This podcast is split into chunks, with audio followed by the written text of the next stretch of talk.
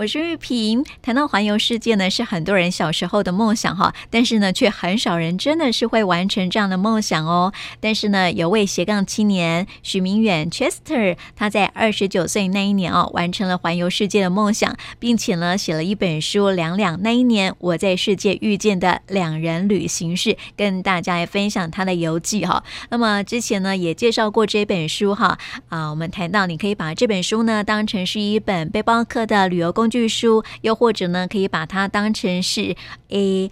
两性相处的书 还蛮特别的哈、那么记得我们在上一次的节目当中呢，就跟大家来聊到说啊，Chester 他环游世界三百六十九天啊，能够放下一切，然后去环游世界，他的一个缘起。那么也谈到了啊，Chester 在旅游的过程当中遇到的恐怖的事情哦。那么除了恐怖的事情之外呢，在旅途当中当然有很漂亮的景点哦。在今天呢，也要跟听众朋友来介。绍喽，继续邀请到 Chester 来跟我聊聊。Chester 你好。嗨，听众朋友，大家好，主持人好。啊，记得我们上次在节目当中跟 Chester 聊到，在环游世界的旅途当中呢，遇到恐怖的事情哦，那种感觉好像生命会遭受到威胁一样哎。但是 Chester 现在谈起来哦，感觉当时的应变呢，其实还蛮冷静的哦。所以你在去哥伦比亚呃，或者是这些南美洲国家之前啊，是不是有先做一些功课，然后了解一下当地的一些文化啊，或是一些背景啊，然后就是可能会遇到的问题。你会先去了解这部分吗？嗯，我我觉得文化你是没有办法了解的，嗯，因因为文化它就是人所所做出来的各个生活方式，所以其实我们都以为在网络上搜寻的是对的，但是事实上网络上搜寻的绝大部分可能是只有一半对，嗯，就是就是因为因为大部分人都仰赖就是科技网络，然后写的人他自己遇到的人。可能是这样，但是绝大部分的人可能不是这样啊。嗯，没错啦。对，所以，所以我才说，呃，我觉得在旅游中，其实大家反而是在练习着自己怎么样去，去把自己变得更更有那个警示啊，嗯，警示能力。就是，呃，像像我自己本身，我在旅游完之后，其实我在，呃，就是那个整个过程中。其实我是可以第一眼就看出谁是坏人，谁是好人的。嗯，就是，可是这没有办法用讲的，你知道吗？用写的你也写不出来，所以这个也不会出现在书里面。就是我们是很有，就是我们在旅游的时候，其实是把所有的感官，就是所有所有的感官是放大的，打开的很开，所以那个感官其实你可以很。很很知道哪个时候有什么样的警觉，哪个时候可以做什么事情，哪个时候该怎么样，就连时间方向这个都可以打开。我不会骗大家哦，就是你可能你可能真的可以知道，看个看个天上，你就会知道现在大概几点。然后你你不知道方向的时候，东南西北，你大概看一些什么样的呃周边的环境，你大概就可以知道哪边是东边，哪边是西边了。嗯。你觉得这呃，在国啊、呃、不一样的国度当中啊，特别是那种陌生的国度哈，这个要把自己的五官啊全部都放大打开呀、啊，这是一种保护自己的机制，你知道吗？这是人类的本能。对对对，没错。所以我发现说，因为你在这样旅行的过程当中，哎，就是呃呃，试着去融入这个当地的一些文化之外，哈，其实也是在帮助你。呃，训练自己解决问题的一个能力啦，因为这些事情在国、啊啊、国内不可能发生呐、啊，对不对？几乎我觉得这很有帮助啊。就是我觉得解决问题的能力是一个呃，不管遇到哪一件事情，你都会设法去解决。嗯，那这个部分其实他他通常在台湾训练不到。对。因为我们台湾就很幸福，不好意思，我打个喷嚏，没关系，对不对？在台湾就很幸福，然后这个自然算是很还不错的哈，呃，基本上人也是很善良的，所以在台湾的一个旅行啊，其实。这个都还蛮安全的啦，哈，因为毕竟在国内嘛。但是在国外，你就必须要面对，对啊，就必须要面对很多的不一样的文化、不一样的人的一种相处。因为你知道，这个世界上的人就百百种啊，哈，世界上面的文化也是各有不同这样子，哈。所以我们在去当地的时候啊，真的就是要把那个全部的那个五官全部都打开，连毛细孔都要打开，那种感觉。台湾台湾真的是很，我说很安全，因为那时候我刚回台湾的时候，我我在我有一天在餐厅里面吃饭，然后我就看到一个小姐，就两位小姐刚进来，进来完之后呢，她就把她手机放在桌上，嗯，然后就去点餐了，就去就离开就去点餐，而且是一个在二，我们在二楼哦，她就到一楼去点餐，然后你知道刚开始回国的时候，我是非常的惊讶的，因为因为我在国外，你知道吗？手机没有一刻可以离身，嗯，完全没有，就连洗澡都把手机带进带进浴室哦。哦，对，所以那个时候我就想说，天哪，怎么有人可以，怎么有人可以把手机放在桌上，然后下去一楼点餐？那个时候我是因为我才刚回国，我想说，天哪，怎么能这样？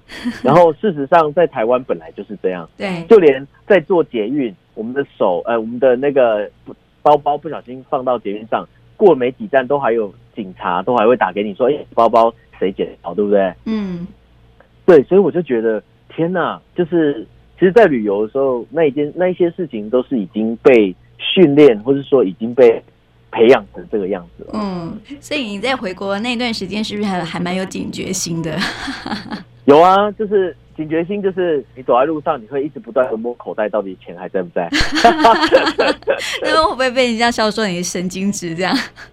对啊，就是。就是真的是这样啊，所以我的美，我的我的那个南美洲的朋友，他后来也来台湾，嗯，就是他来台湾定居，他也跟我讲一样的话，他说，哎、欸，你有没有觉得在这里台湾好安全？我说有啊，很安全。他说，你看在路上都不用一直三不五时去摸口袋。嗯，对。所以他如果南美洲的朋友回去他的南美洲的国家，是不是觉得哎、欸，开始又要紧张起来了？哦，那个那个是自己会启动，自己就会像那个这个雷达一样，就会自己启动那种警报装置这样子啊。对啊，这个这个我觉得是环境的造就，所以我说，嗯、呃，每个每个国家它自己有自己的环境，它自己的文化。那我觉得，当我们越接触的越多，其实我们真的是可以越敏锐，而且。回到自己的身上，其实都是很有帮助的。嗯，我本来想问你说，哈，这个背包客在旅行的时候啊，总是会遇到一些令人措手不及的事情，哈，或是经历一些的困难，该如何去解决这样的一个困难？哈，我相信呢，在这一段我们都已经了解了。其实，在旅行当中啊，你就不自觉的，人都是会有警觉心的嘛，对不对？哈，然后在陌生的国度，你就自然会打开。而且呢，我觉得这种会解决事情的能力，是不是也是跟经验是有关系的？呢？嗯，经验经验一定有，但是但是我觉得，我觉得跟个性也很有关系。嗯，怎么说？就是如如果你今天是一个人出去旅游，和两个人和三个人其实也都不同。就是因为只要成两个人成群的时候，其实就会有依赖性。对，所以所以所以其实如果你跟未来啊，就是听众朋友有跟。一些你的朋友出去玩了没有？其实我还是不断的会跟大家说，不要把你自己的钱财或是你自己的东西，尽管你很信任他，你也不要放在他的包包，或是或是给他顾。嗯，就是我们通常两个人出国，是不是最常做的事情什么？就是尿尿嘛。我们要去上厕所，请问你要去上厕所的时候，东西谁顾？就是你的另外一个旅伴嘛。嗯，对不对？对。但是当当你把这个东西交给你另外一个旅伴的时候，那你知道瞬间它就是一个大目标哎、欸。嗯，没错哎，大家可能没有想过，对不对？对，大家想过，大家都很安全啊？没有啊。如果今天你把这个东西，OK，假设去了一间餐厅，你进去之后，然后你就把你的包包说，哎，你帮我顾一下，然后我去厕所，这在台湾非常常发生，也没问题嘛。对。但是当他顾了你的包包之后，他自己的包包也要顾啊，对不对？嗯。所以自己包包也要顾的时候，呃，得请问他把有两个包包在在他这边，他可能啊，呃，他自己的包包可能顾的。可能在左手边，那你的包包可能在右手边嘛？那右手边可能是靠近餐厅你餐桌的走道，有可能吧？嗯、对，所以这个时候可能就会有，呃，有当地的人会把你锁定之后，可能他透过各种方式，可能喷你番茄酱啊，或是拍打窗户啊，然后把你的这个吸引力，就是你朋友的吸引力支开，一支开的当下呢，你的那一个朋友的包包就会不见。嗯，对，对，那不见了之后，就是就是当你回，就是。当你回来的时候，你就问他：“哎、欸，你的，哎、欸，我的包包呢？” 接着他就会跟你说刚刚发生的事情。嗯、但是包包，包包是你的。对。接着你们两个呢，在旅途中，你们就会互相不信任。嗯，有可能。对。这就是这就是两个人在旅行的故事。没错，没错，没错。而且我觉得这个旅行的时候啊，还是要懂得分散风险嘛。呃，同应该说每个人都会啦，但是我觉得分散风险，嗯，我觉得大家可以把如果有买书的人可以自己看一下，就是其实里面是有写的，嗯、但是我觉得也不用也不用真的说呃，大家一直 follow 那些什么旅游圣经啊什么的，因为。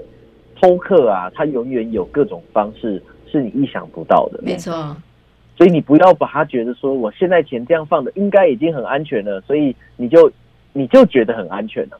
嗯、那那一件事情是不对。像我们在旅游的时候啊，其实我们都有一部分的钱会放在大包包里头。嗯，因为小包包呢，基本上是随身携带嘛。对。那随身携带的话，可能你被抢被偷的几率会提高。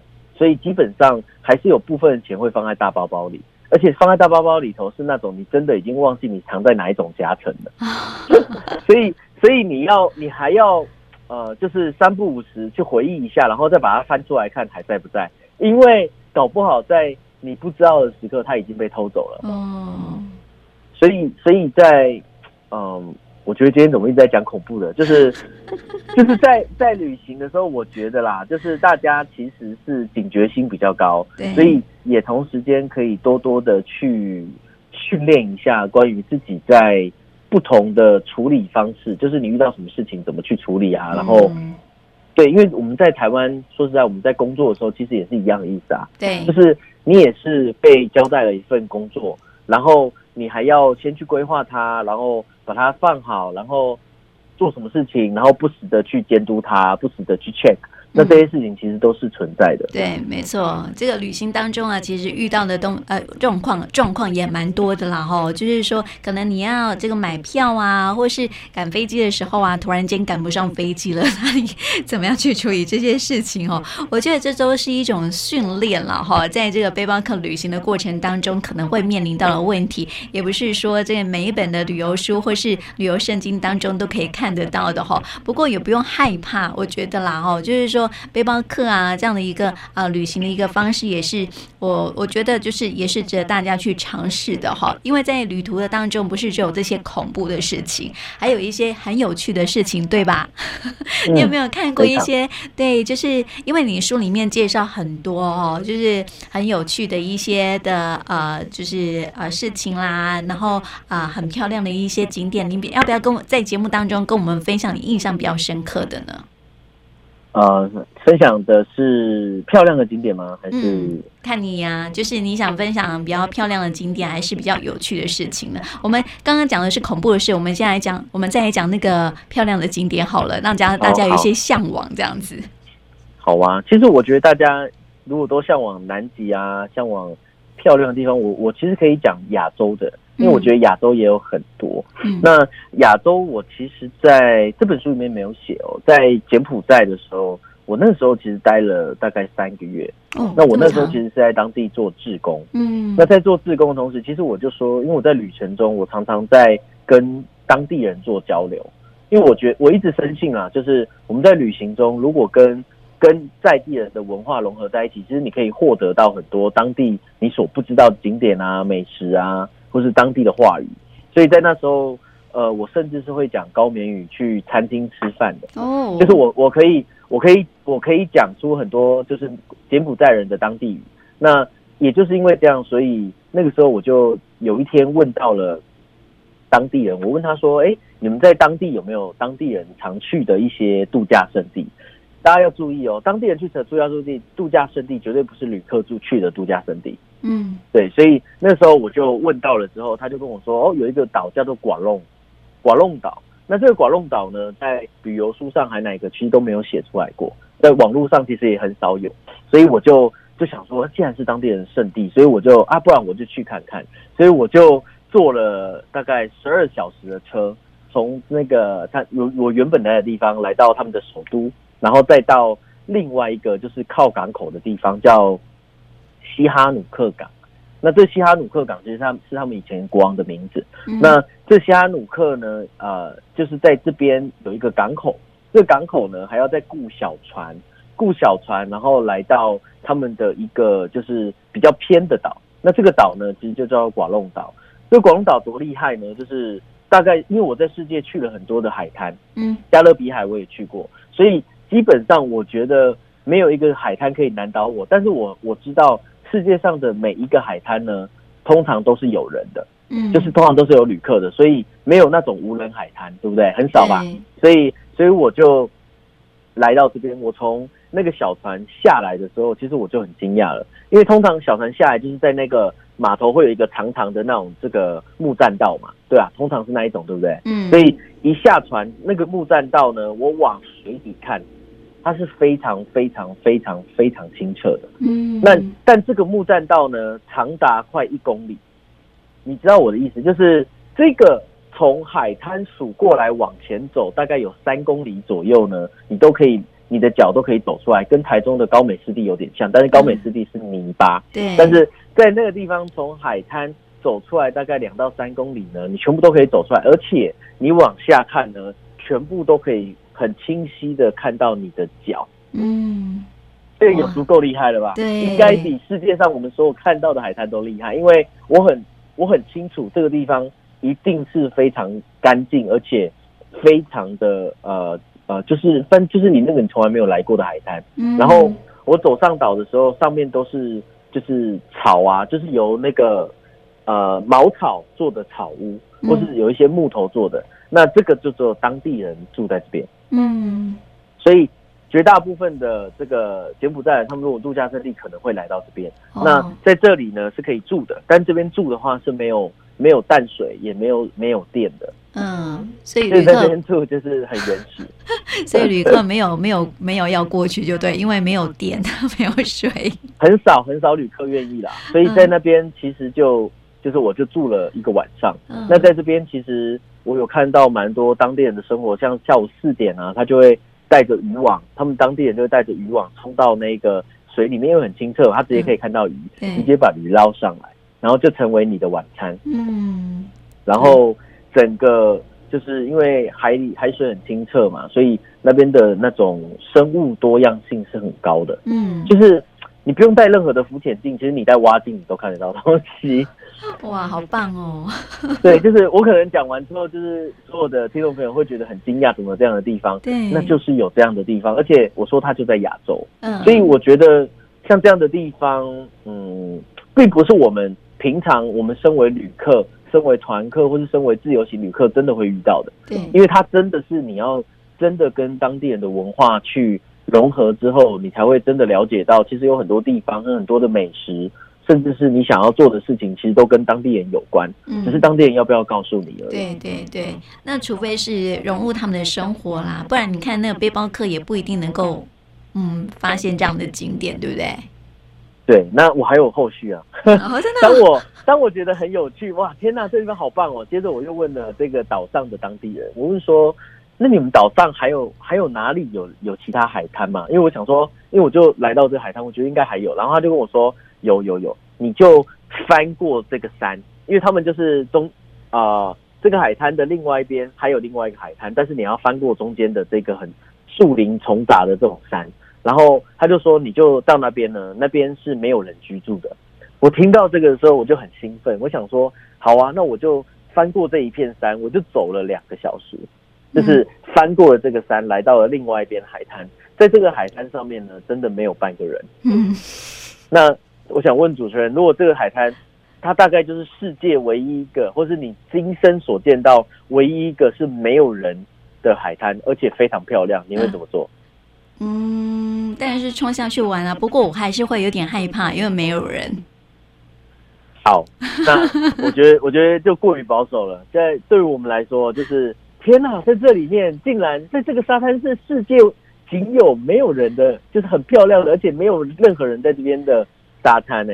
所以，所以我们就把这个 checklist 啊，把它数算了一下。嗯，曾经有一项叫做。就是裸泳这个项目，我就知道，裸泳这个项目并不是在是，我跟你说真的很难，你真的你去想想看，到底哪一个地方可以让你去裸泳？没办法，太难得了，真的真的没有办法，对不对？我相信听众朋友应该一定找不到任何一个地方可以去做这些，但我没有鼓励大家做这件事，但是 这里呢，它具备有完整的条件，所以我们就把这个 checklist 完成了。嗯，而且而且一定要把这个相机架起来拍照，要证明啊，要证明我们不能说了说，我们不能说了没有错，然后告诉你说我有啊，所以我们真真的是有这个照片的。但我我这个照片是没有，呃，当初在出书的时候，其实其实出版社有有推荐我说，那你要不要试试看？我后来想说，不要好了，不要下降那个购买率，我 就不放了。原本原本有插入，原本只有插进去，但我想不行不行不行，所以最后还是要返回一层。所以这个我就呃，当然书里面是没有写的啦。就是我我觉得在书里面，它还是有一些蛮蛮多部分是没有办法，尽管你觉得它已经呃很厚重一本了，嗯，但是我觉得它它其实在呃旅游上面的故事，其实是比这一本书还要。可能超过两到三倍，没错。因为我觉得真的觉得你这本书真的还是蛮厚重的一本吼。不过我觉得你的旅游经验应该是不止这样啦。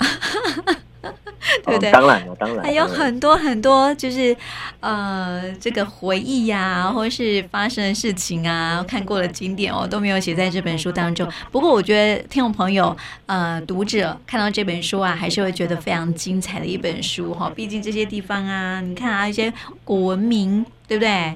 我觉得那也是很多人很想去接触的地方，因为我们小时候都看印第安纳琼斯，看这些冒险家文明。对呀、啊，你看，就是呃看过这些电影的，你就很想要去看一看，或者是去埃及之类的这样子，对不对？在这本书当中，我觉得非常推荐给大家哦。不过呢，因为我们刚刚也讲到说哈，因为你的这本书啊，除了景点的介绍啊，然后呃也算是一本这个工具书啦，好，就是说可能会遇到问题，或者是你可以怎么做。这样子，或是你的嗯背包应该怎么样去安排？这样哈，里面有很详细的一些呃介绍，这样哦。但是我想问哦，因为你是有带旅伴去的嘛，对不对？